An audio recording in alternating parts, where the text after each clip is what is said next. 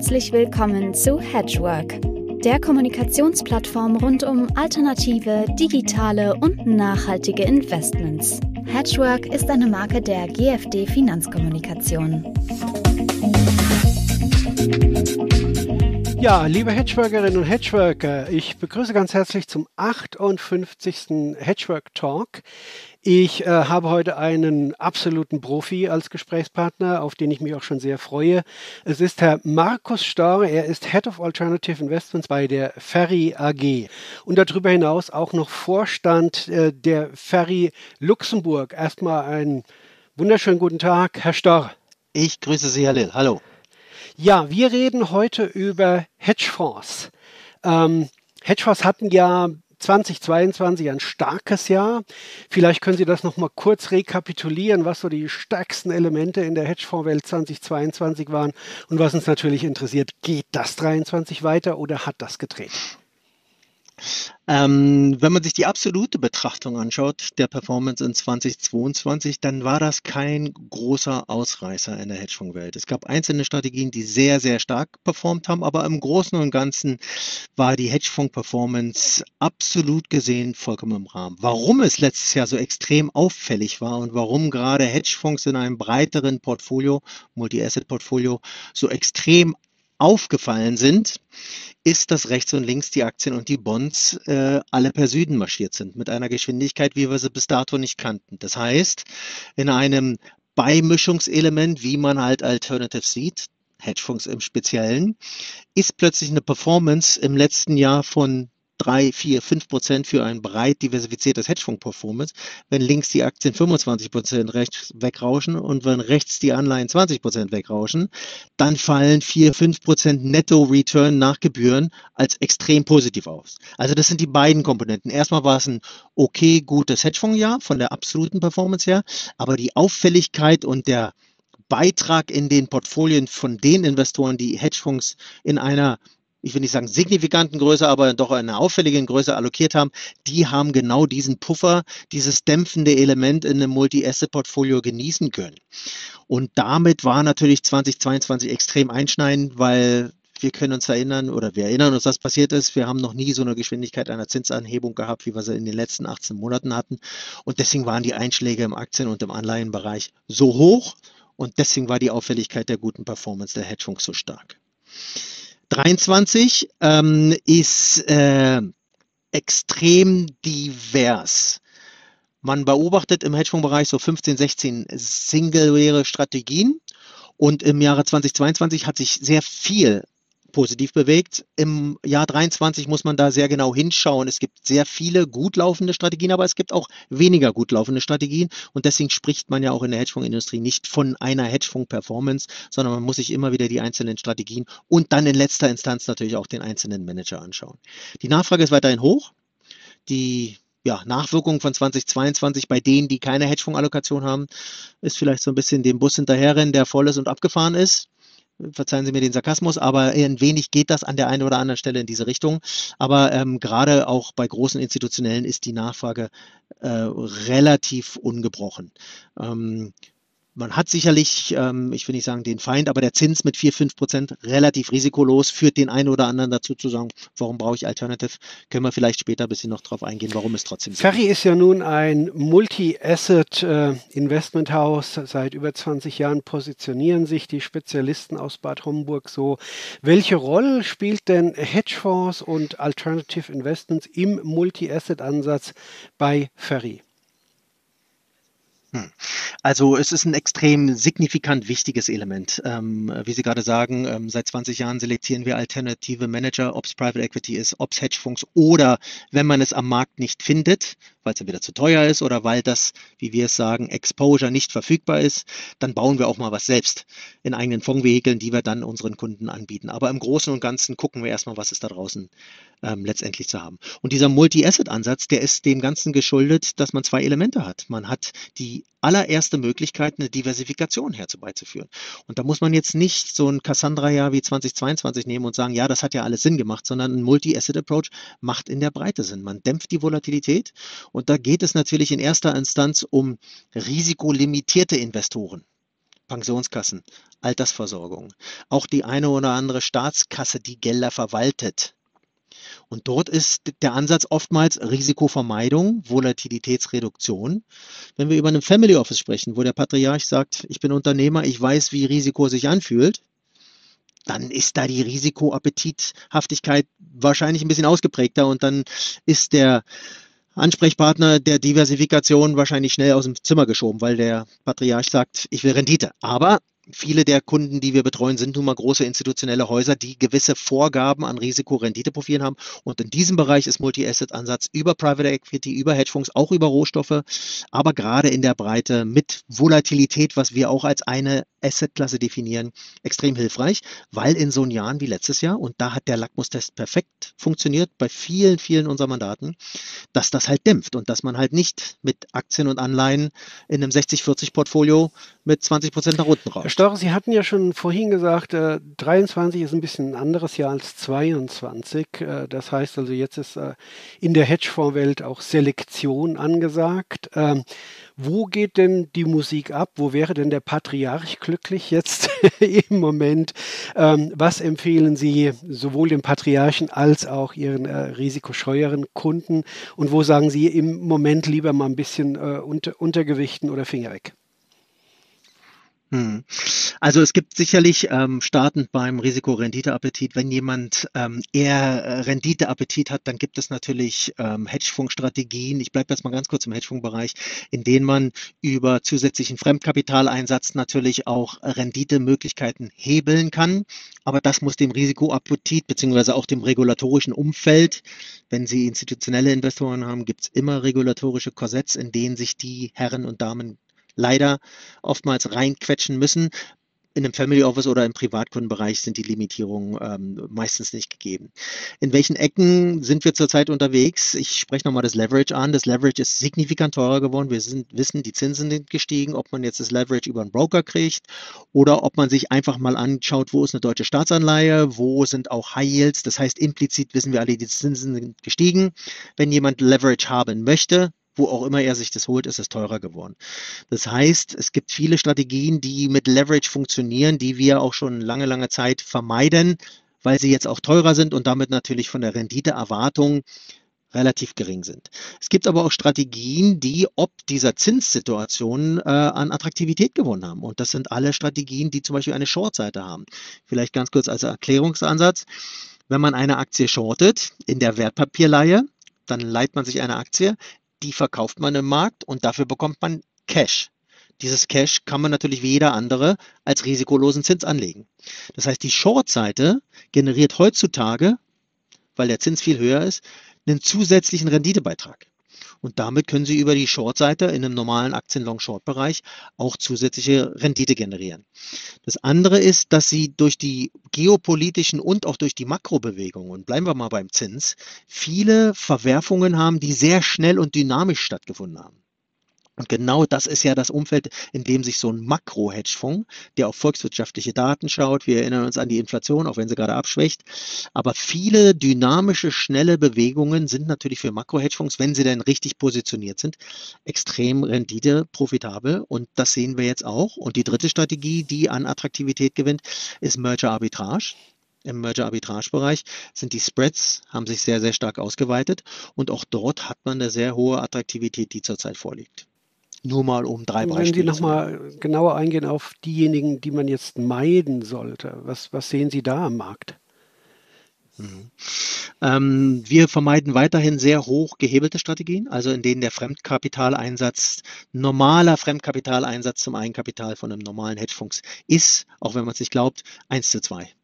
Also äh, Hedgefonds setzen ganz, ganz selten hohen Fremdkapitaleinsatz ein. Liegt einfach auch daran, dass die Herren und Damen ihr eigenes Geld in diesen Fonds haben und die werden da nicht in irgendeiner unvorsichtigen Art ihr Haus und Hof verspielen. Aber es gibt Strategien, in denen man mehr Fremdkapital einsetzen muss.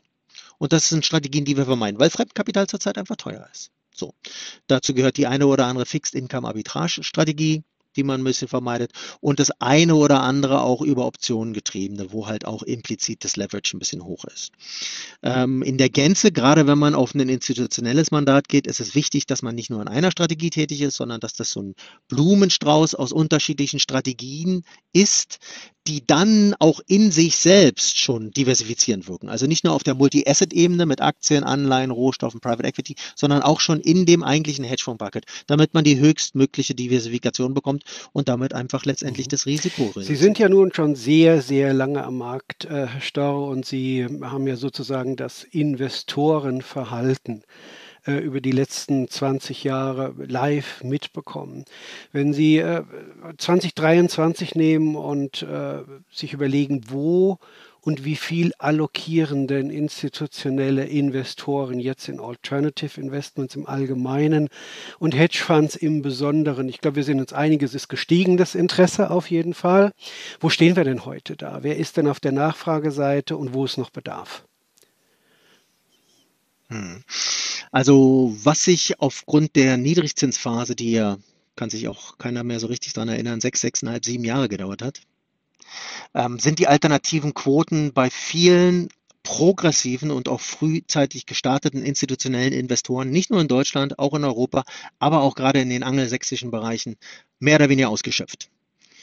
Zu alternativen Investments zählen wir alles, was Private Equity betrifft, auch Infrastructure, Debt, Immobilien auch in der einen oder anderen Form und natürlich auch Hedgefonds. Ähm, je regulationsärmer der Investor ist, je größer sind diese alternativen Quoten. Also es gibt Family Offices oder auch große Stiftungen, die dann universitätsnah sind, die fahren alternative Quoten, die liegen bei 40, 50 Prozent. Im deutschsprachigen Raum liegt das so in Richtung 20 Prozent. Diese Quoten sind mehr oder weniger alle ausgeschöpft. Nicht vollkommen bei dem einen oder anderen, aber in der Gänze, Sie haben es gerade erwähnt, sind die Quoten sehr, sehr stark gestiegen. Lag am Niedrigzinsumfeld. Was Private Equity betrifft, ist es zurzeit so, dass die Quoten so hoch sind, dass der eine oder andere überlegen muss, ob er davon vielleicht mal das eine oder andere abverkauft, auch in einem Sekundärmarkt, was eine wahnsinnig hochattraktive Situation schafft, dass man zurzeit sekundärmarkttechnisch Private Equity Vehicle sehr, sehr günstig im Sekundärmarkt kaufen kann, was hochgradig attraktiv ist, weil man diese anfängliche J-Curve nicht mehr bezahlen muss, in Anführungsstrichen. Und im Hedgefondsbereich, da ist es halt sehr deutschspezifisch. Das war halt schon immer nicht das Steckenpferd der Deutschen, auch der Institutionellen nicht. Das hat sich verändert. Das Know-how ist sehr stark gestiegen über die letzten Jahre. Wir versuchen dann natürlich auch immer mit uns und mit unseren Know-how-Trägern da im Markt ein bisschen was zu verankern. Aber Hedgefonds ist in Deutschland immer noch sehr punktuell. Es gibt institutionelle, die signifikante Hedgefonds-Allokationen fahren, wirklich große. Und dann gibt es auch Family Office, aber es gibt auch ähm, institutionelle Investoren, die sagen, ich fasse das nicht an. Nicht immer aus dem Bereich, dass man es nicht versteht, sondern oftmals auch daraus, dass die Administrationseinheiten, die nachgelagerten Orderwege etc dem Ganzen nicht standhalten, wenn man jetzt nach vorne geht und sagt, und ich mache jetzt mal Hedgefonds, weil das dann doch andere Prozesse sind. Sehen Sie denn oder hören Sie denn im Moment, äh, sagen wir mal so, ich, ich sag's mal relativ platt, Argumente wie, ja, Fixed Income gibt mir ja wieder 4, 5 Prozent. Ja, da brauche ich doch keine Alternatives mehr. Die waren doch nur für mich da, als meine Coupons ausgelaufen sind und jetzt kann ich mich wieder zurücklehnen. Back to mean reverse, die gute alte Zeit ist da. Hören Sie das? Und wenn ja, was antworten Sie darauf? Ja, also das äh, vom Sofa investieren ähm, ist an der einen oder anderen Stelle zurückgekommen. Ähm, ich schmeiße den Ball mal nach vorne, weil ob ich nur 4,6 oder 5 Prozent kriege, ist egal. Mein Rechnungszins ist bei 4. Mhm. Von daher alles ist gedeckelt. Ob das jetzt ein Deckungsstock von einer Versicherung ist, etc., etc., oder eine Pensionskasse mit einem Rechnungszins. Weniger die Privatvermögen, weil die weiterhin da einen gewissen konsistenten, strategisch längerfristigen ähm, Stiefel fahren. Aber zurück und den Sarkasmus beiseite. Ähm, das hat einen gewissen Einfluss in der ein oder anderen Argumentationskette. Die Investoren, die es aber nicht nur in der theoretischen Form, sondern auch in der messbaren Form nachvollziehen können, wissen, dass der risikolose Zins, und ich bin jetzt mal am ganz kurzen Ende von der Zinskurve, nicht an der, wo man über die Duration auch ein bisschen Volatilität spielt, sondern wirklich am kurzen Ende, ich will nicht Festgeld sagen, aber wirklich risikoloser Zins. Der risikolose Zins, der steht jedem zur Verfügung. Ob man da 10.000 anlegt oder eine Million oder 100 Millionen oder eine Milliarde, da gibt es Nuancen, die sich dann ändern, ob der Volumina, aber prinzipiell ist der risikolose Zins für jeden Marktteilnehmer abgreifbar. Und damit steckt der risikolose Zins in jeder Hedgefondsrendite. in jeder Private Equity Rendite, in jeder Immobilienrendite, weil die Investition ja nicht stattfinden muss, sondern man hält es Cash. Und selbst wenn man es investiert, hat man die Cash-Rendite. Also worauf will ich hinaus? Der Zins ist gestiegen und man hat die Möglichkeit im Coupon-Bereich sich auch wieder eine Portfolio zusammenzubauen, wo man 4, 5, 6 Prozent Rendite bekommt. Aber ob das jetzt im Hedgefonds-Bereich ist oder in anderen Bereichen, der risikolose Zins steht jedem zur Verfügung. Und damit hat man natürlich gerade unterschwellig diesen Zins auch in der normalen Anlage. Selbst wenn man auf Margin handelt, indem man sich Leverage besorgt, wenn man das Cash hinlegt und man sagt zur Bank, ich hätte gerne Leverage, nimm mein Cash als Collateral, als Sicherheit, dann bekomme ich auf mein Cash weiterhin eine Rendite. Und wenn die bei 4% ist, dann bekomme ich 4% Rendite. Also rein theoretisch ist das zu sagen, der Zins ist da, ich mache das jetzt, weil ich kriege ja im Alternatives keinen Zins. Rein theoretisch ist das falsch, weil auch der risikolose Zins in einer alternativen Inlage prinzipiell, wie wir im Englischen sagen, embedded ist. Kann man den falschen Manager nehmen, der dann trotz der 4%, die er risikofrei bekommt, falsche Trades macht und Geld verbrennt? Ja, aber rein theoretisch ist der Ansatz zu sagen, ich kriege den Zins und deswegen brauche ich keine Alternatives, im theoretisch-akademischen Ansatz falsch. Ist aber ein einfacher Weg, ich möchte zu meinem Sofa-Beispiel zurückzukommen, wenn ich mit meine Coupons klippen kann und ich muss, habe einen Auftrag, viereinhalb oder fünf Prozent zu machen, naja, dann baue ich mir so ein Portfolio zusammen. Kann ich früher nach Hause gehen, schläft sich schnell. Okay, wir werden sehen. Und man hat natürlich das volle Zinsänderungsrisiko. Damit muss man schlafen können. Äh, ich komme zum letzten genau. Aspekt unseres Gespräches, Herr Storr. Sie sind ja mit Ferry auch der größte und, und ich glaube auch am längsten schon am Markt befindliche ähm, Eventveranstalter. Es stehen jetzt an die zwölften Ferry Hedgefonds Investment Tage 2023 am 14. September in Bad Homburg. Die Einladungen sind ergangen. Ähm, vielleicht sagen Sie mal ein paar Takte dazu. A, äh, welche Manager kommen diesmal? Was können die Menschen erwarten, die da teilnehmen werden? Und es ist, glaube ich, eine hybride Veranstaltung. Man kann sich, glaube ich, auch äh, anmelden, ohne vor Ort sein zu müssen. Äh, und, und B, was für ein Zielpublikum haben Sie da? Wenn Sie da noch mal ein bisschen ausführlich hm. antworten hm. könnten. Mhm. Ich gehe mal auf die äh, letzte Frage ein und das ist, welches Zielpublikum? Dadurch, dass es, ähm, wie auch vorher im Gespräch schon angedeutet, sehr ähm, divers ist, in welcher Art und Weise Investoren sich mit Hedgefonds beschäftigen. Das können Family Offices sein, die sehr ausgeprägte Know-how tragende Mitarbeiter haben, die selbst Hedgefondsmanager sehen, die haben ein allerhöchstes Interesse, diese Manager, die wir hier seit zwölf Jahren einleihen, weltweit äh, zu treffen, zu sprechen. Und dann gibt es halt auch institutionelle Investoren, die sich auch einfach mal so ein bisschen ranrobben wollen. Die wollen sich in die letzte Reihe setzen, die wollen mal wissen, dass da vorne keine kinderfressenden oder äh, Ferrari fahrenden Menschen sitzen, sondern dass das normale Menschen sind, die in der Investmentwelt, in der Investmentbank oder im Asset Manager groß geworden sind, sehr smart sind, sehr schlau sind und ihr eigenes Geld in einen Fonds investieren wollen und in die Runde fragen, mag jemand mit mir investieren? Das ist so ein bisschen dieser, dieser edukative ähm, Basisbau von dieser Veranstaltung. Sehr, sehr edukativ in die Breite. Und damit geht es über die Pensionskassen zu Stiftungen, zu Privatkunden. Ähm, äh, sicherlich ist die Presse auch in der einen oder anderen Form daran interessiert, das aufzunehmen, weil es halt die größte Hedgefondsveranstaltung in, in Deutschland in dem Bereich ist. Die Anzahl der Manager, das sind jedes Mal vier Manager, Diesmal haben wir das konzentriert auf London, das heißt, die kommen alle aus London. Es wird ein Manager sein, der im Kryptobereich sprechen wird. Wir werden einen Manager haben, der auch im Merger-Arbitrage-Bereich tätig ist und einen Makromanager. Das heißt, was uns hier immer wieder antreibt, ist, dass wir vier unterschiedliche Strategien haben, die in der Breite einfach dem Auditorium andeuten, was so ein Hedgefonds tut. Denn ein Hedgefonds ist nicht ein Neutrum, ein Roboter oder eine Maschine, sondern ein Hedgefonds besteht aus Mensch, Fleisch und Blut die meisten sehr smart, sehr unterschiedliche Charaktere in ihrer Ausprägung, in ihrer Intensität, nicht in der Aggressivität. Und damit ist diese Veranstaltung für uns als Haus sehr, sehr wichtig, weil es einen edukativen Charakter hat. Das heißt, da wird kein äh, Investitionsmöglichkeit sein, sondern es ist edukativ, man kann Fragen stellen und man kann natürlich mit seinesgleichen dann auch ins Gespräch gehen äh, bei dem einen oder anderen kulinarischen Genuss. Wenn jetzt jemand zuhört, ein institutioneller Investor, der sagt, wieso war ich da noch nicht dabei, an wen kann er sich denn wenden, um entweder physisch oder virtuell dabei zu sein?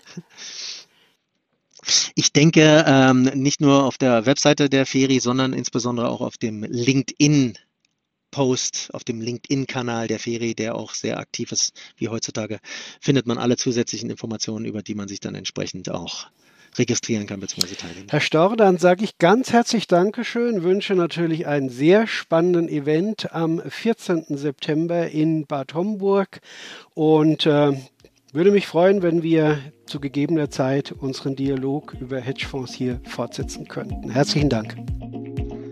Sehr gerne. Danke für die Einladung.